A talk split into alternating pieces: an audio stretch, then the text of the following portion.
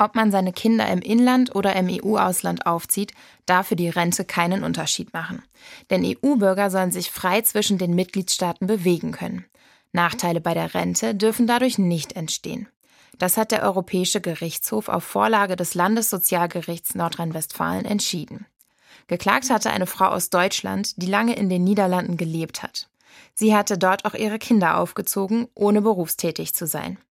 Später ist sie nach Deutschland zurückgekehrt und hat dann kurzzeitig in die Rentenkasse eingezahlt. Die Erziehungszeit im Ausland muss auf ihren Rentenanspruch angerechnet werden, so der EuGH. Der EuGH hatte schon früher entschieden, dass Kindererziehungszeiten grundsätzlich zu berücksichtigen sind. Jetzt ist aber klar, das gilt selbst dann, wenn die Frau vor und direkt nach der Kinderphase nie Rentenbeiträge eingezahlt hat.